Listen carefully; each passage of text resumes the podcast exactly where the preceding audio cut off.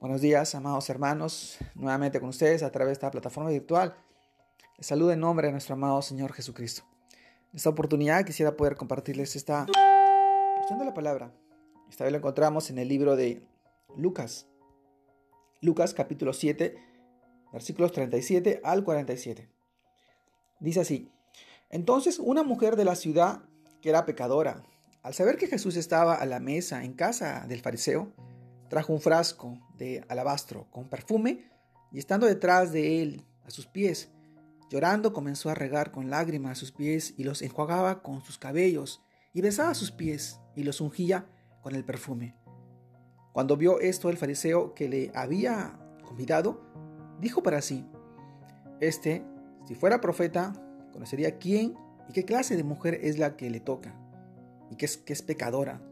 Entonces respondiendo Jesús, le dijo, Simón, una cosa tengo que decirte. Y él le dijo, di maestro.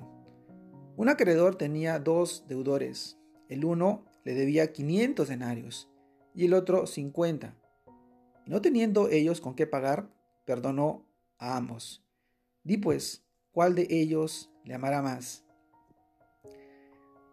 Amor demostrado. El amor demostrado. Amados hermanos, como pecadores que somos, tenemos dos maneras de acercarnos a Cristo. Esta historia revela dos actitudes de mente y corazón. Simón estaba frente a Jesús, pero no tocó su corazón. No se reconocía necesitado de nada y por lo tanto no sentía amor. Se consideraba bueno y respetable ante los ojos de Jesús. Aunque estaba al lado de él, estaba totalmente distante. Esto nos recuerda lo que dice la palabra de Dios en Mateo 15, versículo 8. Este pueblo de labios me honra, mas su corazón está lejos de mí. Contrario a la mujer que reconoció su profunda necesidad de salvación y por lo tanto inundó de amor a Jesús, con gratitud genuina en su corazón y mostrando un acto de servicio generoso hacia aquel que podía suplirla y por eso recibió el perdón. Siendo todos igualmente deudores, todos hemos sido perdonados y cuando hemos recibido mucho, amamos mucho. Y esto debe traducirse en gratitud y servicio hacia Jesús. La mujer honró a Cristo, ungiéndolo, derramando sobre él lo más costoso que tenía. Su perfume era todo lo que podía ofrecerle y lo hizo con una actitud contrita y humilde hacia su Salvador.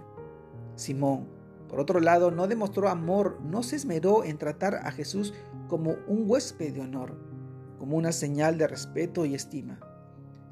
Cualquier cosa que hagamos que tenga apariencia de virtud no es más que hipocresía cuando es ejecutada sin amor. No se puede concebir la vida en Cristo sin amor. Pensemos en maneras de motivarnos a realizar actos de amor y buenas acciones, de tener gratitud como un acto de servicio desinteresado y generoso hacia Dios y hacia otros. Como así lo dice y lo expresa y lo revela en 1 Juan capítulo 3 versículo 18. Hijitos míos, no amemos de palabra ni de lengua, sino de hecho y en verdad. El amor es la prueba de que una persona ha recibido perdón y que cuanto más se le perdone, más amará. Amar es la expresión de mostrar gratitud al Señor por todo lo que ha hecho por nosotros. Solo los que reconocen la profundidad de su pecado pueden apreciar todo el perdón que Jesús nos ha dado. Hay muchas maneras de mostrar gratitud a Dios.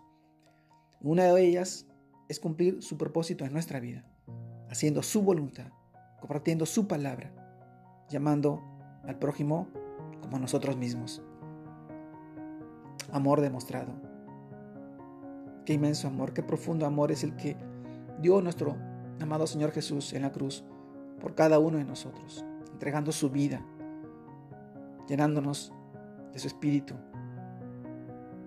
Con su palabra nos dijo que solamente a través de Él llegaríamos al Padre. La salvación y la vida eterna viene a través de Él, a través de mantener una relación profunda e intimidad con Él, escudriñando su palabra y dejando que su palabra y su espíritu broten en nosotros con frutos de vida y larga eterna.